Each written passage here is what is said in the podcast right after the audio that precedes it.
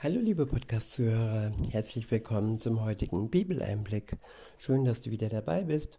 Heute habe ich ein Kapitel aus dem Johannesevangelium. Es ist das Kapitel 8 und ich verwende wieder die Übersetzung Schlachter 2000. Der erste Abschnitt ist überschrieben mit Jesus und die Ehebrecherin.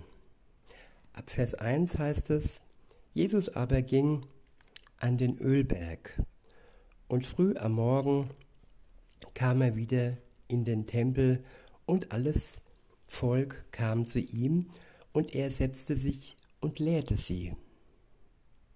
Da brachten die Schriftgelehrten und Pharisäer eine Frau zu ihm, die beim Ehebruch ergriffen worden war, stellten sie in die Mitte und sprachen zu ihm, Meister, diese Frau ist während der Tat beim Ehebruch ergriffen worden. Im Gesetz aber hat uns Mose geboten, dass solche gesteinigt werden sollen. Was sagst nun du? Das sagten sie aber, um ihn zu versuchen, damit sie ihn anklagen können. Jesus aber bückte sich nieder und schrieb mit dem Finger auf die Erde. Als sie nun fortfuhren, ihn zu fragen, richtete er sich auf und sprach zu ihnen, Wer unter euch ohne Sünde ist, der werfe den ersten Stein auf sie. Welch starke Worte. Ja, die Frau hätte es verdient gehabt, dass man sie steinigt für ihre Schuld. Schuld gebiert den Tod. Egal gegen welche Gebote wir widersprechen, das Ergebnis von Schuld ist am Ende der Tod und die ewige Verdammnis. Und hier in diesem Fall ging es jetzt darum, ja, wer führt denn diese Strafe aus? Kann das jemand tun, der selber schuldig ist? Und da hat Jesus all die Ankläger gepackt und ja, weiter geht's im Text. In Vers 8 heißt es, und er bückte sich wieder, wiederum nieder und schrieb auf die Erde. Als sie aber das hörten, gingen sie, von ihrem Gewissen überführt, einer nach dem anderen hinaus, angefangen von den Ältesten bis zu den geringsten Jüngeren, und Jesus wurde allein gelassen und die Frau, die in der Mitte stand. Ja, das Gewissen ist schon eine feine Sache. Wer es noch ja am Leben lässt, sage ich mal, wer es nicht unterdrückt, wer es nicht dämpft, ähm, für den ist es wirklich ja eine Hilfe. Es ist ein Hinweis darauf, äh, was Sünde ist. Unser Gewissen überführt uns, bevor wir ja sündhaft werden. Die Frau hat ihr Gewissen in diesem Fall wohl unterdrückt und es nicht wirklich ähm, äh, am Leben gelassen. Und insofern ist sie in diesen Ehebruch äh, gekommen. Aber es fand sich niemand, der diese Frau ohne Schuld ähm, ja, richten könnte. Der Einzige, der es hätte tun können, das wäre Jesus Christus gewesen. Aber das war ja nicht der Grund, warum er auf die Welt gekommen ist. Er kam nicht, um die Menschen zu dem Zeitpunkt zu richten, der Zeitpunkt wird kommen, wenn er wiederkommt, zurück auf die Erde das zweite Mal, dann geht es sehr wohl ums Gericht. Aber zu dem Zeitpunkt, als all diese Leute diese Frau in die Mitte gezerrt haben, war noch und ist auch heute noch die Zeit der Gnade. Weiter heißt es, Äh, ich wiederhole nochmal Vers 10, beziehungsweise habe ich ja noch gar nicht gelesen. Da steht, da richtete sich Jesus auf Und da niemand, da er niemand sah, als die Frau, sprach er zu ihr, Frau, wo sind deine Ankläger? Hat dich niemand verurteilt? Ja, niemand kann uns verurteilen, wirklich niemand, wenn wir Jesus an unserer Seite haben. Er ist unser Anwalt und er verschafft uns Recht und Gerechtigkeit. Wenn wir nur vertrauen, wenn wir im Glauben daran festhalten, dass er die Schuld bezahlt hat für uns. Ja, die Schuld und und das Ergebnis der Schuld ist ja die Todesstrafe, der Tod selbst. Und Jesus hat dies am Kreuz für uns übernommen, so dass wir, die wir an ihn glauben, nicht ewig verdammt sein müssen. Auch wenn wir sterben aufgrund der Schuld, die jeder auf sich geladen hat, heißt es nicht, dass wir ewig äh, dem Tod preisgegeben werden. Wenn wir an Jesus Christus glauben, dann ist es nur eine kurze Zeit des Ruhens, bis Jesus wiederkommt und aus dem Ruhen, aus dem Zustand des Ruhens, aus dem Grab herausholt. Weiter heißt es in Vers 11, sie sprach, niemand, Herr. Jesus sprach zu ihr, so verurteile ich dich auch nicht. Geh hin und sündige nicht mehr. Ja, Gottes Gnade, Jesu Gnade bekommt man nur, wenn man Reue empfindet und hingeht und bereit ist, nicht mehr zu sündigen. Das heißt nicht, dass wir ja, in der Lage sind, äh, nicht mehr zu sündigen, aber es geht um die Bereitschaft, es geht um den Willen, dass wir zum allererst, zuallererst bereuen, egal welche Schuld es war, und im zweiten Schritt mit Jesu Hilfe, mit seiner Kraft, mit seinem Geist der Sünde fortan aus dem Weg gehen. Und wenn wir trotzdem fallen, äh, nicht, weil wir das bewusst tun, weil wir wieder bewusst sündigen, sondern ja, weil wir dazu verführt werden und in dem Moment schwach waren, dann fallen wir und Jesus reicht uns wieder und wieder und wieder die Hand. Das ist kein Freibrief zum Sündigen, das ist einfach ein Ausdruck seiner Gnade. Solange wir nicht bewusst und ja, nach dem Motto, ja, er er löst uns ja wieder und wieder und er vergibt uns ja wieder, wieder äh, Sündigen. Nein, das wäre ein falscher Weg und ähm, verkohlen lässt sich Jesus ganz bestimmt nicht.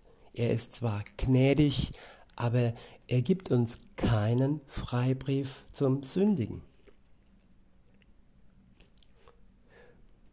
Der nächste Abschnitt ist überschrieben mit Jesus Christus, das Licht der Welt.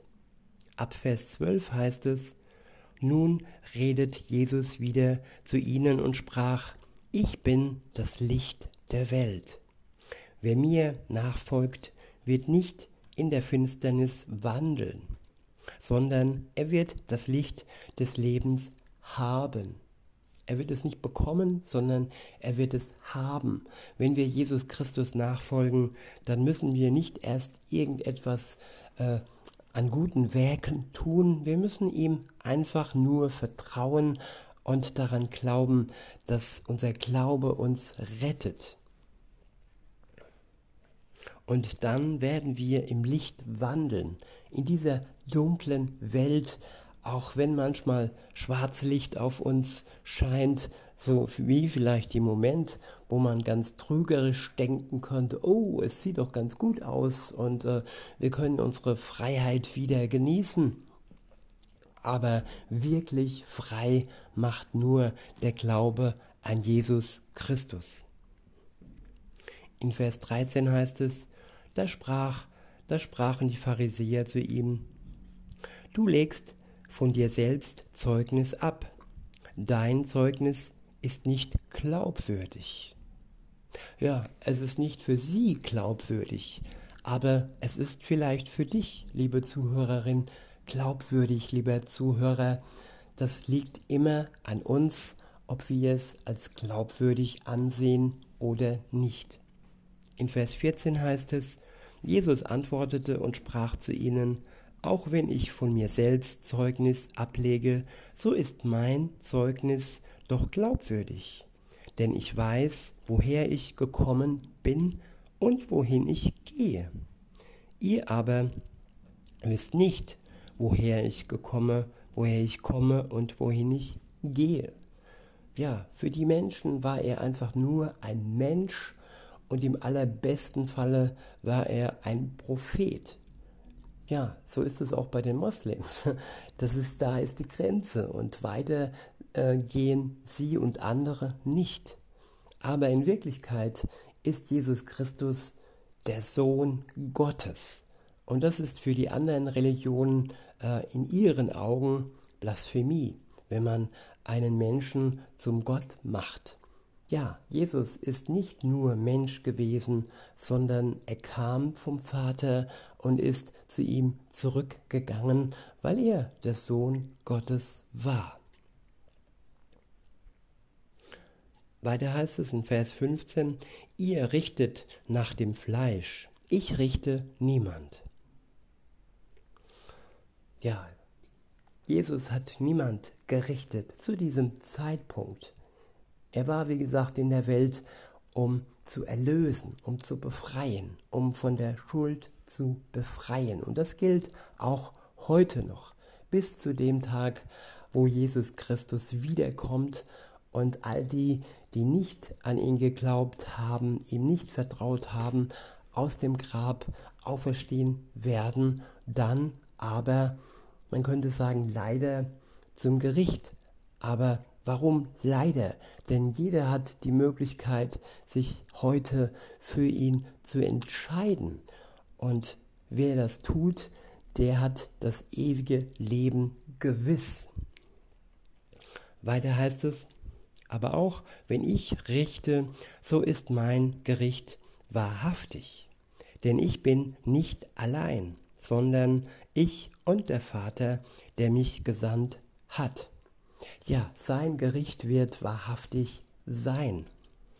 Es ist nicht verlogen und er wird keine Strafe aussprechen, die nicht verdient und die nicht wirklich, ja, ja, verdient gewesen wäre oder ist. In Vers 17 heißt es, es steht aber auch in eurem Gesetz geschrieben, dass das Zeugnis zweier Menschen glaubwürdig ist. Ich bin es, der ich von mir selbst Zeugnis gebe. Und der Vater, der mich gesandt hat, gibt auch Zeugnis von mir. Ja, er hat Jesus oft bestätigt. Es gab viele Momente, wo er ihn als seinen Sohn bestätigt hat. Bei Jesu Taufe hat der Vater offen und hörbar gesprochen und ihn als seinen Sohn äh, dargestellt, äh, bestätigt, nicht dargestellt, sondern bestätigt. Und auch bei der Verklärung auf dem Berg, als äh, Mose und noch jemand, komme nicht auf den Namen, zu sehen war, auch da hat Gott Jesus als seinen Sohn, Gott der Vater Jesus als seinen Sohn bestätigt. Weiter heißt es ähm, in Vers 19, da sprachen sie zu ihm, wo ist dein Vater? Jesus antwortete, ihr kennt weder mich noch mein Vater. Wenn ihr mich kennen würdet, so würdet ihr auch meinen Vater kennen. Diese Worte redete Jesus bei dem Opferkasten, als er im Tempel lehrte, und niemand ergriff ihn, denn seine Stunde war noch nicht gekommen. Jesus hatte eine Stunde, er hatte einen genauen Zeitraum, ähm, in dem er gelebt hat in der Welt. Und so haben auch wir eine Stunde, die nur Gott selbst kennt, wann unser Leben zu Ende geht. Es kann heute sein, das kann morgen sein und dann, ja, dann ist es wichtig, dass wir zu Jesus gehören. Denn wenn wir zu ihm gehören, sein Freund sind, er unser Herr ist und er wir zu seiner Braut gehören, dann werden wir mit ihm zusammen der der Bräutigam der ganzen Christenheit, also der Braut ist ja das große Hochzeits, ähm, die große Hochzeitsfeier feiern. In Vers 21 heißt es, nun sprach Jesus wiederum zu ihnen, ich gehe fort und ihr werdet mich suchen und ihr werdet eure Sünde und ihr werdet in eurer Sünde sterben. Ja, Jesus wusste, dass diese ja, sogenannten Gelehrten, Ältesten und Pharisäer in ihrer Sünde sterben werden, weil er das Herz des Menschen kennt. Er weiß genau, ob er sich bekehrt oder nicht. Deshalb gibt es hier auch das Buch des Lebens. Und da stehen alle Menschen drin, die sich bekehrt haben und die sich noch bekehren werden.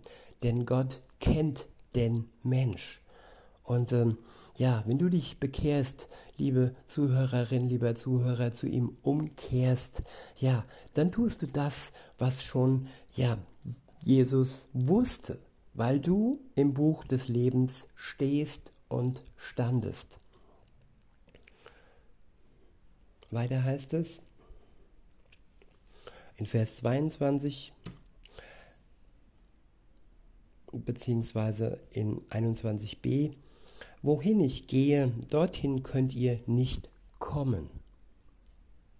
Ja, wir können nur zu Gott kommen, wenn wir durch Jesus erlöst sind. Nur dann können wir in die Gegenwart Gottes kommen.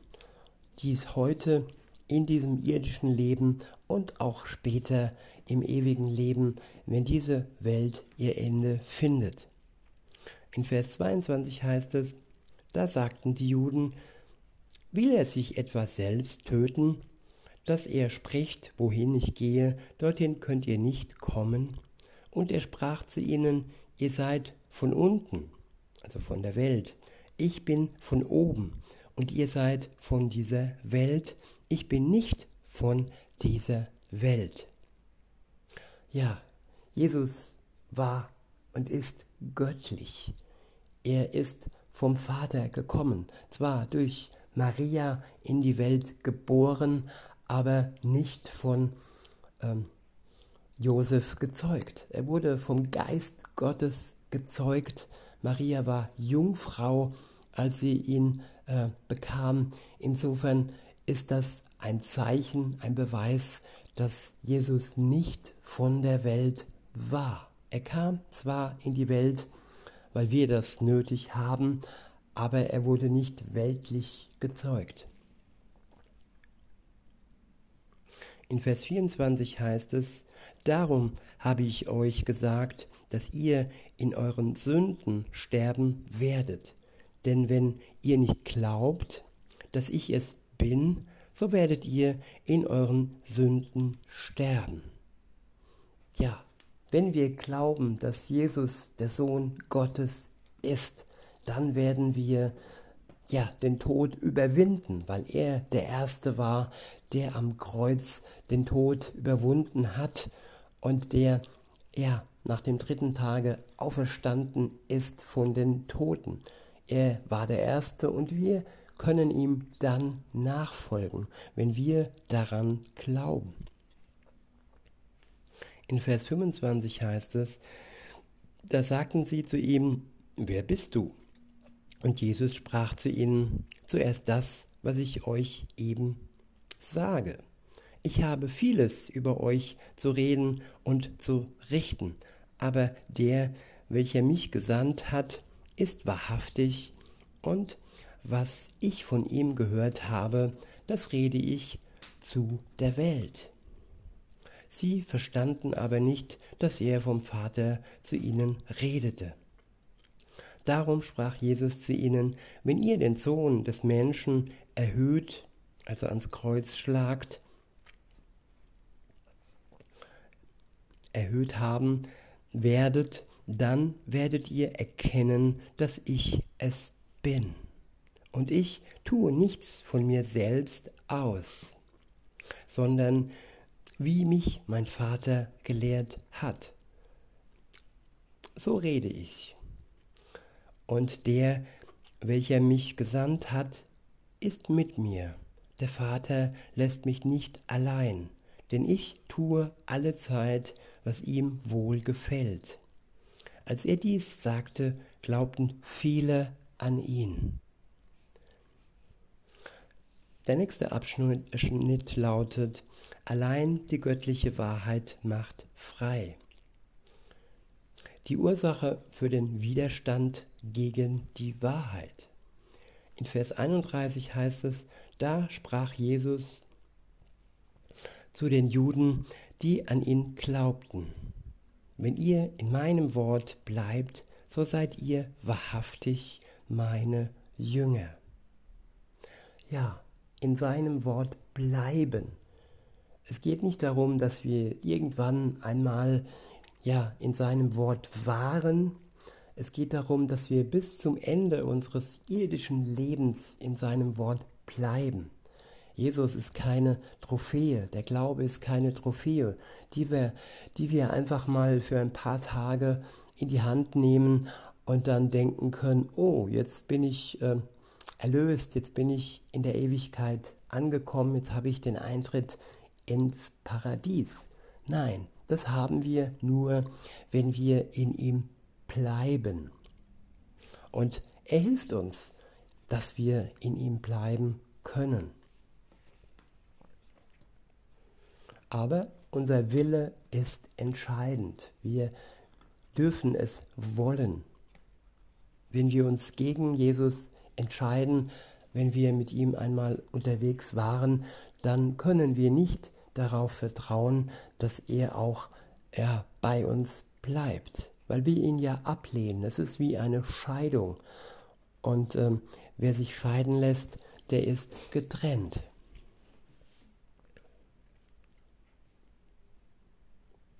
Ich wiederhole, beziehungsweise ich lese 32, Vers 32, dort steht, und ihr werdet die Wahrheit erkennen. Und die Wahrheit wird euch frei machen. Ja, wenn wir also in Jesus sind, wenn wir in seinem Wort wandeln, wenn wir seinen Geist in unserem Herzen haben, dann werden wir die Wahrheit erkennen. Wir brauchen uns nicht einzubilden, dass wir die Bibel einfach nur wie ein Buch lesen und dann die Wahrheit erkennen. Ganz getrennt von Gott werden wir niemals die Weisheit und die Wahrheit erkennen. Das geht nur, wenn wir ihm vertrauen, wenn wir durch den Glauben erlöst sind.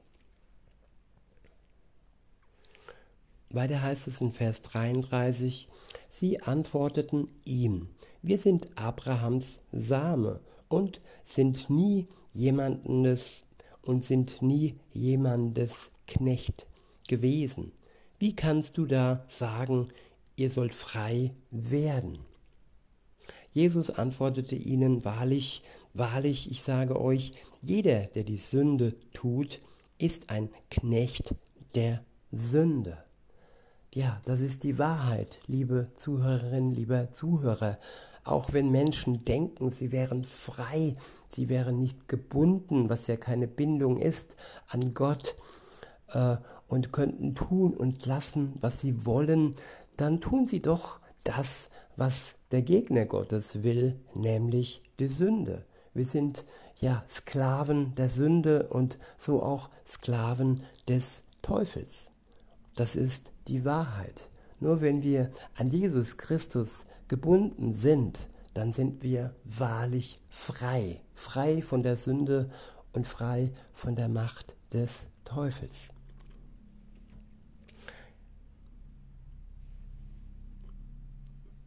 In Vers 35 heißt es, der Knecht aber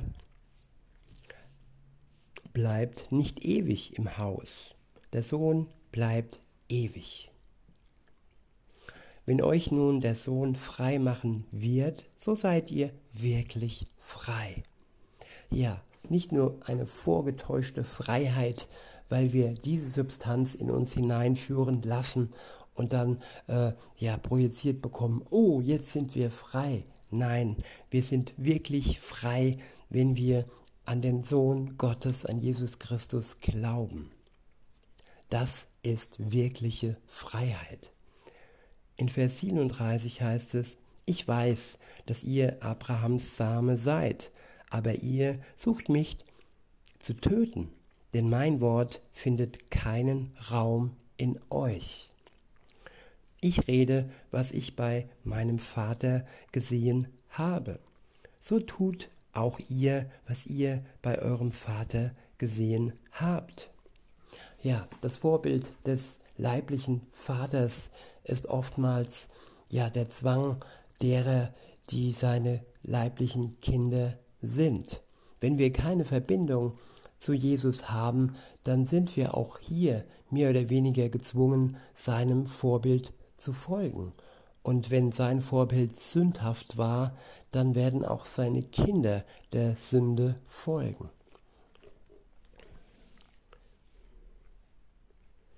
Weiter heißt es in Vers 39, sie antworteten und sprachen zu ihm, Abraham ist unser Vater.